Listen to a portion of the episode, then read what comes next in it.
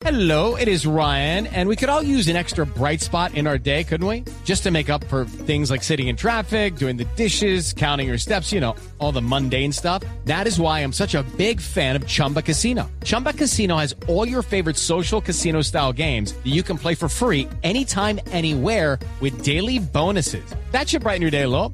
Actually, a lot. So sign up now at chumbacasino.com. That's chumbacasino.com. No purchase necessary. BGW. Void were prohibited by law. See terms and conditions. 18 plus.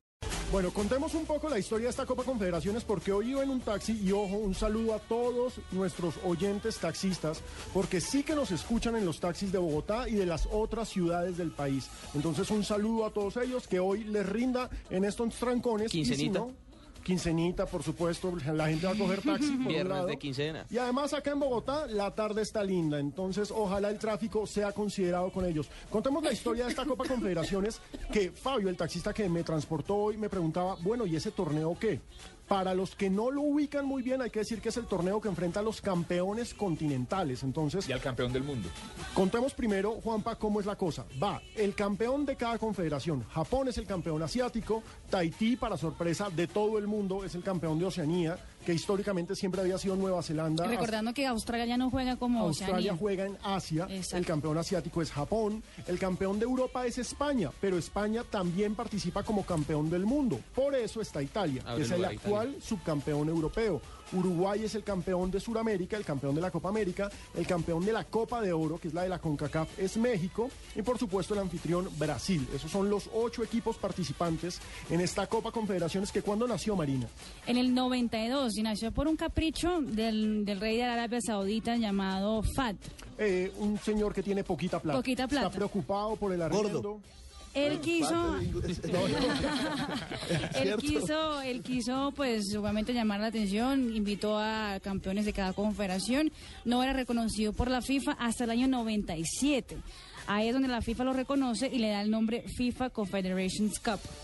Al comienzo se jugaba cada dos años y a partir del 2005 la FIFA estipuló que se jugaría cada cuatro años en la sede del Mundial para conocer la capacidad organizativa del país anfitrión. Bien, eso es importante porque la prueba de fuego es para Brasil, no solo para la selección, Como el calentamiento. sino también para las sedes. Pero mire porque, que- porque la Confederación Ronnie es un torneo que si bien no va a llevar la cantidad de gente que va a llevar el Mundial, se espera que sean 600 mil visitantes extranjeros, sí va a llevar una buena cantidad de gente. Para el Mundial esperan 3 millones, entonces esto es un calentamiento. Ese, ese formato no se cumplió cuando precisamente Colombia participó, que fue en Francia. En el 2003. 2003. No fue ni en, ni en Corea-Japón, que fue eh, un año antes, ni en Alemania, que fue en el Claro, esa 2006. fue la última en la que se cumplieron esos mandatos. Pero lo cierto es que Brasil es aspirante al título, Brasil tiene un reto enorme y Neymar precisamente habla sobre lo que viene para Brasil en esta Copa Confederaciones en la que él espera que muestren su casta.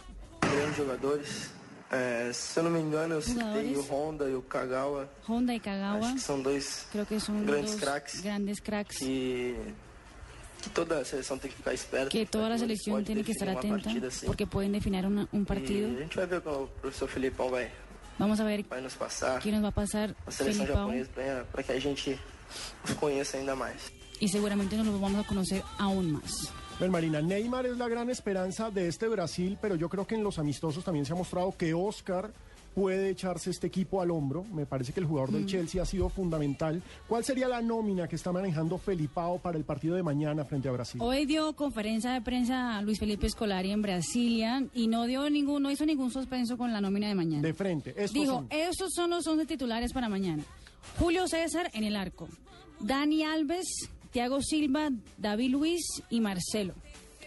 En el medio campo, Luis Gustavo, Paulinho y Oscar. Y adelante, Fred con Neymar. El equipo que le ha gustado empezar los partidos últimamente. Y la apuesta de él, el 9 es Fred, ¿no? A mí Fred no termina de convencerme. No sé, Fabio, qué opina al respecto. A mí me parece que es un buen 9, pero no está para ser el 9 de Brasil. Es que Brasil tiene serios problemas en la delantera.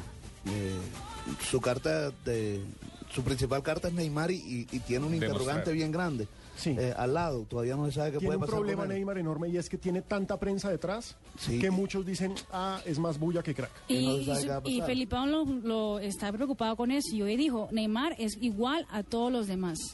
Para Hay- quitarle un poco el peso ese de encima. Dijo, Neymar es igual a Paulinho, igual a Oscar, igual a...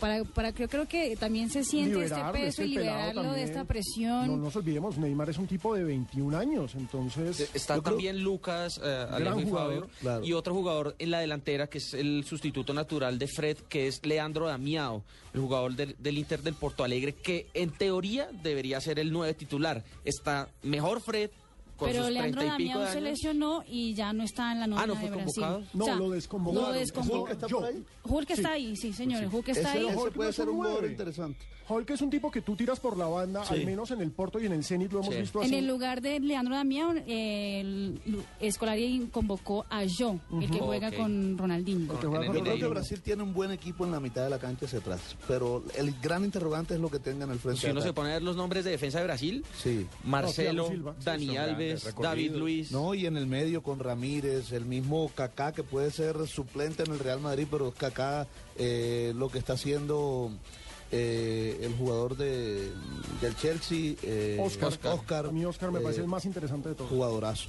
Entonces ellos tienen una Sí, buena selección. Escolari deci- decidió no convocar ni a Kaká ni, Ni a a Ramírez ni a Ronaldinho. Pero bueno. Hay que verlo este sábado.